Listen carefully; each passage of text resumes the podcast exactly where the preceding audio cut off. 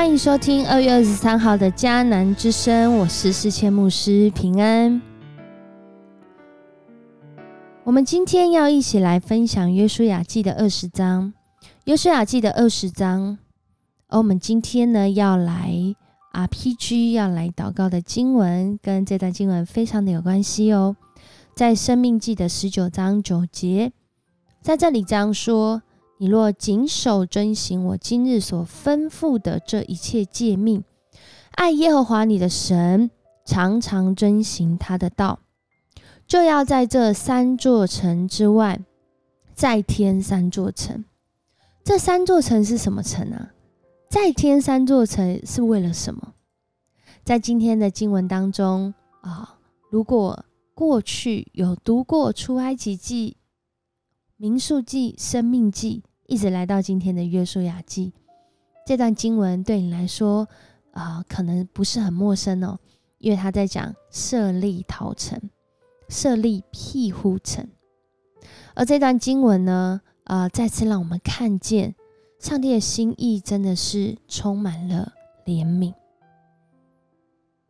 在今天祷告经文说：“你若谨守遵行我今日所吩咐的这一切诫命，爱耶和华你的神。”常常遵行他的道，就要在这三座城之外再添三座城。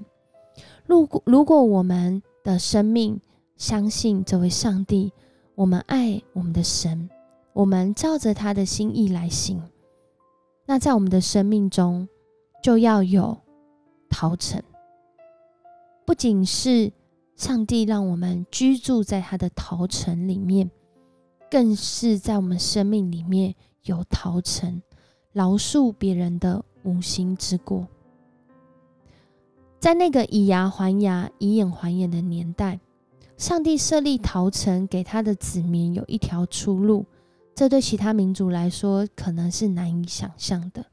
因为你杀了我，我的家人就应该要杀了你；因为你对我做了这样的事，我的家人们就要这样来回报你。然而，上帝的心意却不是要我们以牙还牙、以眼还眼，而是他自己就成了那个赎价。透过在旧约的逃城，或是来到新约的时候，耶稣基督一次而永远的为我们献上，成为那个赎价。我们的罪被一笔勾销，我们的罪恶不再被数算。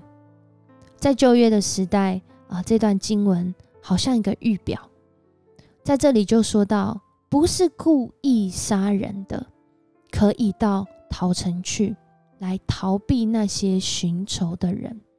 他会来到逃城的城门口，就在那个地方，让在逃城的这些长老来去做判断，判断你是不是蓄意杀人。若是蓄意杀人，他当然要以一命还一命。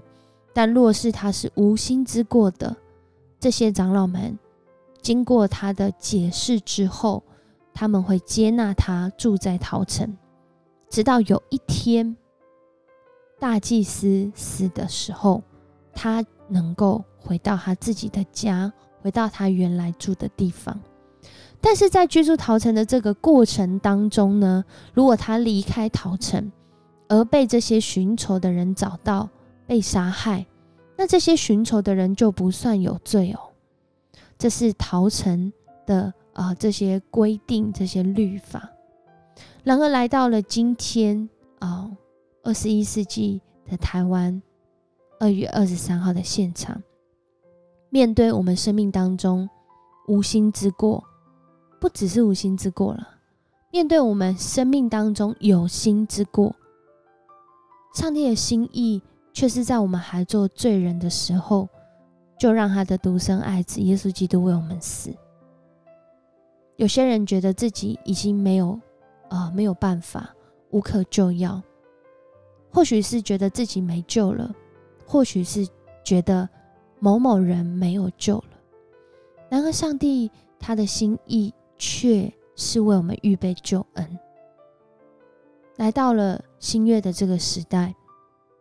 上帝的心意不不只是在我们的无心之过上拯救我们，他更是在我们的有心之过上拯救我们。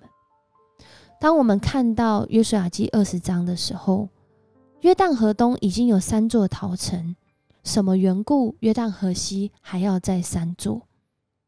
是不是上帝觉得这些误杀人的要跑到那么远的地方实在太远，所以就近让他们有一个地方，若他们真的是犯下这无心之过。有地方可去。然而，在今天我们在分享这段经文的时候，其实上帝也透过现今的教会向人来分享这个好消息。在台湾，教会的密度很高，随时都可以去到一个教会。然而，每一个教会是上帝所设立的陶城吗？我们向人说。这个耶稣基督赦免人的好消息吗？我们在这当中面对这个恩典，这个重价的恩典，我们是不是有适当的说明，并且我们真实的接纳，而且也真实的建造？我相信不是说这些罪恶被赦免一笔勾销，所以好像什么事都没有发生，好像。自己都忘记了这些事，而是在被赦免、被饶恕、被接纳的过程中，真实的明白，上帝是一位恩典不嫌多的上帝，上帝是一位慷慨的上帝，上帝是在你我的生命当中，愿意真实饶恕我们，愿意真实接纳我们的上帝。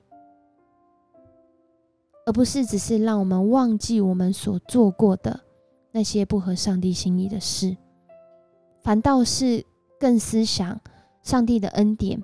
面对我这个有限的罪人，我们更加的感恩，更加的活出他的心意，更加的来努力分享他在我们身上所施行的恩典。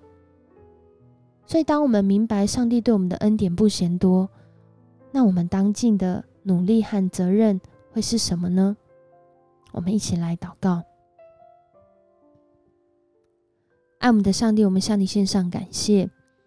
透过今天的经文，让我们看见主啊，你的怜悯、你的恩典，真的是超过我们所求所想，都已经来到了。啊，约书亚啊，得到迦南地，在这里分配土地的时刻，主你不忘记你对我们的心意，你仍然怜悯我们。你知道我们可能还会犯错，但主你先为我们预备，甚至你为我们预备耶稣基督，让我们因着你的恩典，我们能够成为一个被拯救的人，能够成为一个。在基督里无罪的人，主啊，向你献上感谢。你也不是要我们好像把这件事情当得很简单、随便度过，而是让我们因着知道我们是被主你重价赎回的，我们也要起来数算恩典，向人分享这个重价的恩典，好叫人的生命都来认识你，都来经历你。在你的恩典当中得到真的自由，我们向你献上感谢祷告，奉主耶稣的名求，阿门。谢谢你收听今天的迦南之声，愿上帝的恩典在你的身上，也愿你能够向人来分享你所领受的这个众家恩典。我是世谦牧师，我们明天见。